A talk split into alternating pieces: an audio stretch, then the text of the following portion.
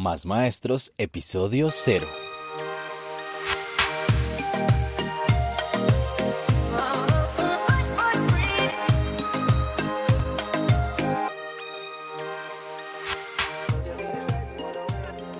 Buenos días, tardes o noches, maestros, maestras y todos aquellos amantes de la educación. Bienvenidos a este podcast, donde impulsamos el emprendimiento pedagógico, un espacio para pensar nuestra labor como maestros, en donde hablamos de pedagogía, academia, valores, tecnologías en el aula y todo lo relacionado con el mundo de la enseñanza. Si eres un maestro que aún siente miedo de hablar en público, este episodio es para ti. Bien, déjenme presentarme. Mi nombre es Manuel Gómez. Vivo en Bogotá, Colombia. Soy un profesor maestro de biología. Me apasiona el mundo de la biología. Eh, también me llama la atención el mundo de la tecnología y en especial el mundo de la educación. Y en este episodio número cero, aunque en realidad es el primero, pues les quiero contar cuáles son las intenciones de realizar este podcast. Y la verdad, empezaré por contarles que tengo la intención de compartir y aprender con más maestros, ya que esta es una profesión de un aprendizaje constante, donde no podemos quedarnos un paso atrás. Hay nuevas tendencias en educación, nuevos retos que afrontar. Entonces el objetivo es poder compartir con los o las maestras que me escuchen este tipo de nuevas experiencias o de información que nos pueda llenar y capacitar de alguna manera. El segundo objetivo es poder crear una comunidad, una comunidad de maestros donde podamos compartir diferentes tipos de experiencias, de estrategias, de herramientas, de metodologías, de historias, de anécdotas, bueno, un sinfín de cosas que podemos traer aquí a este podcast. El tercer objetivo es cuestionar mi propio quehacer docente, mis propias experiencias y conocer más maestros con grandes experiencias. Eh, estoy interesado para que podamos llegar a ser algún día una gran comunidad de maestros más comprometidos, más investigativos, más reflexivos, más colaborativos, más emprendedores, más destacados cualquier otra cualidad que se les ocurra positiva, pero que seamos más maestros. Em, también les quiero contar de por qué he decidido cómo realizar este podcast. Uno es porque creo que la radio es supremamente importante y ahora que están estas nuevas tecnologías y todo el mundo va migrando ya hacia la radio en digital como el podcast, pues abrirse un caminito por este mundo me parece interesante. Eh, lo segundo es la costumbre que mis padres tenían de escuchar radio, pues ellos se, siempre escuchaban radio en la mañana para escuchar las noticias del país. Bueno, como ustedes saben, eh, mi país no es uno de los eh, países más pacíficos del mundo, entonces, pues siempre las noticias han sido como difíciles de digerir, ¿no? Y pues la verdad, yo, cre yo crecí con esa costumbre y entonces cuando me iba al trabajo todas las mañanas, lo que hacía era colocar la radio para escuchar las noticias de este día, ¿no? Pero poco a poco me fui cansando y entonces me di cuenta que, que, que en esos programas de radio a mí nadie me hablaba, la verdad.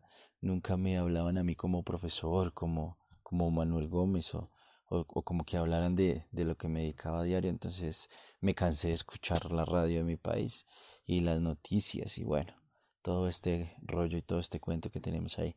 Entonces, eh, decidí crear, o bueno, arrancar, porque ni siquiera he creado, hasta ahora es el primer episodio, y lo he bautizado el episodio, el episodio número cero. Pero entonces me han puesto eh, algunas veces a hablar en el micrófono y me ha gustado, entonces sí, pues vamos a ver qué sale aquí, ¿no? Eh, eso es como lo que quería contarles. Y en realidad bauticé este, este primer episodio o este episodio cero a, a, o se lo puse a los maestros que aún nos da miedo hablar en público porque efectivamente he hecho más de 20 o 30 tomas de grabaciones tratando de poder empezar a hablar para ustedes, para que me puedan escuchar. Y aún da miedo hablar eh, frente a los demás, a volver a arrancar a hablar frente a un auditorio desconocido, y tratando de controlar todo, que uno no se equivoque, de que tenga los gestos adecuados, de que el discurso fluya, de que el auditorio esté conectado, de buscar las mejores estrategias. Eso aún, aún genera miedo, ¿no? Y pues el miedo es en realidad aquellas que nos mantiene vivos. Entonces, mm, aquí también siento miedo de hablar porque no veo ni sus caras ni sus gestos de lo que estoy diciendo, no veo como su retroalimentación de qué es lo que está pasando, así como uno lo podría hacer en, el salón de clases con los, con los estudiantes, porque ellos hacen caras cuando se aburren de lo que uno está diciendo, o cuando uno lleva horas y horas hablando, pensando que lo máximo es lo que uno está diciendo, y a ellos a veces no les interesa. Entonces, aún da miedo hablar en público. ¿Y qué me dicen de los que alguna vez han tenido que hablar frente a un auditorio lleno de profesores o frente a un auditorio que uno sabe que le pueden dar a uno en la cabeza porque tienen más conocimiento que uno o tienen mayor bagaje cultural o bueno, ese tipo de cosas, ¿no? También sigue dando miedo hablar en público. Y pues más miedo hablar a profesores porque es como, como un gremio que no nos gusta que nos hablen y nos digan, hey, oye, tienes que hacer toda la estrategia, eso. Nada, nada de eso. Entonces sí, aún da miedo hablar y ese lo estoy experimentando en este momento. Y, y para terminar, eh, les quería dejar una pequeña reflexión de por qué somos maestros o qué es un maestro. Y es aquella persona que marca la historia que enseña para el futuro o transforma la mirada de un individuo, que puede ser un niño, un adolescente, un adulto, un viejo, ¿no?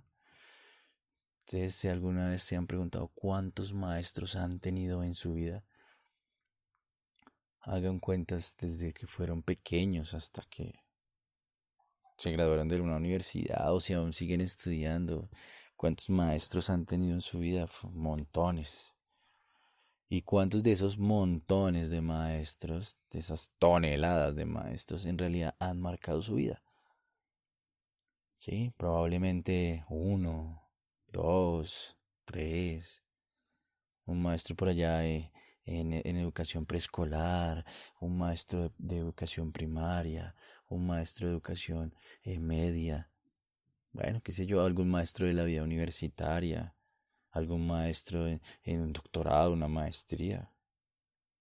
¿Cuántos en realidad han marcado su vida? Ahora, ¿cuántos consideran grandes maestros, no? ¿O a quiénes consideran grandes maestros? En principio yo pensaba, ¿no? Que los padres, o esas personas que siempre han estado ahí, como que son los mejores maestros. Y agradezco a mis padres porque en realidad fueron los que plantaron la semillita de muchas cosas bonitas. Y creo que pues si, algunos no tuvieron la posibilidad de estar con esos padres, siempre hubo una persona ahí cerca de, de ustedes.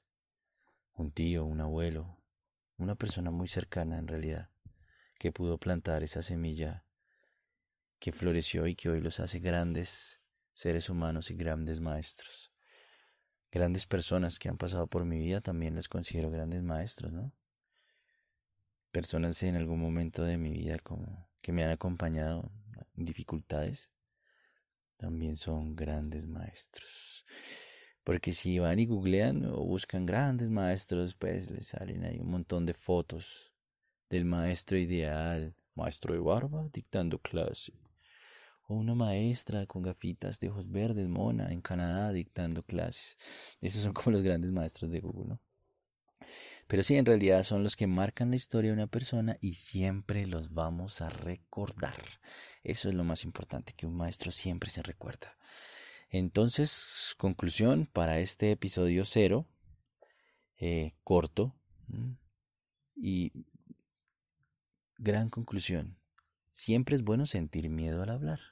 Y se los digo porque tengo miedo en estos momentos que estoy grabando esto. Dos, segunda conclusión. Recuerden, conviértanse en esos maestros que siempre marcan una vida, que dejan una huella positiva en sus estudiantes. Traten de ser los mejores maestros del mundo. Conviértanse en esos maestros que van a marcar una vida entera. Y por último, recuerden que pueden escucharnos en las diferentes plataformas de podcast y como hasta ahora estoy empezando, creo que son Apple Cast o Google Podcast o cualquier otro podcatcher de los que usen. Y recuerden que pueden encontrar también más información en la web en másmaestros.com. Aunque pues hasta ahora solo van a encontrar este primer podcast. Si nos escuchan mucho después, de grabar esto, pues ya habrán más podcasts y muchísima más información. Y recuerden que pueden escribirme al correo manuel arroba másmaestros.com por si tienen alguna idea que compartir o quieren venir al podcast a contarnos alguna experiencia de vida o alguna experiencia maestra. Y bien, eso ha sido todo por hoy. Por este episodio, gracias por escucharnos y pueden seguirnos en cualquiera de sus podcatchers favoritos. Gracias por estar ahí. Recuerden, conclusión del día. Conclusión del día. Conviértanse en esos maestros que siempre marcan una vida. Y nos vemos.